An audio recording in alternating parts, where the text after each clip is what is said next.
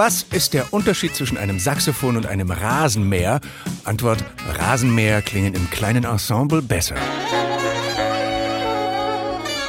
Warum gibt es solche Witze? Oder die Facebook-Seite I Hate Saxophones. Warum steht im Netz der Entwurf eines Romans, in dem zwei Teenager in die Zeit zurückreisen, um die Erfindung des Saxophons ungeschehen zu machen? Und was würde Adolf Sachs dazu sagen? Er hat die Messingkanne mit den vielen Klappen 1846 in Paris patentieren lassen. Das einzige Musikinstrument, das tatsächlich auf einen Erfinder zurückgeht und das wegen des Rohrblatts im Mundstück zu den Holzbläsern gehört. Adolf Sachs hatte es für Orchester und Militärkapellen vorgesehen. Populär wurde es aber ab den 30er Jahren, vor allem im Jazz und im Pop dann ab den 70ern. Bei Supertramp, Springsteen, Pink Floyd, Roxy Music, mal am Rand, mal im Mittelpunkt. Und dann kamen die 80er, das Saxophonjahrzehnt. Mit Jadets Cocktail Jazz und George Michaels Glamour Pop. Rockbands wie Foreigner mieteten sich einen Solisten.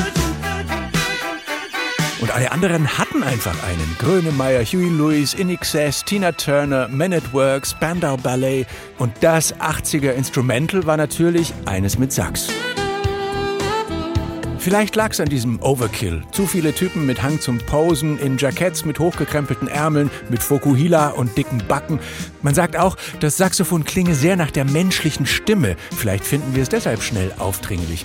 Jedenfalls blieb die Popmusik ab den 90ern dann weitgehend saxophonfrei. Abgesehen von ein paar Hits in den frühen 2010ern. Mr. Saxo Beat, genau, Jubel von Klingande.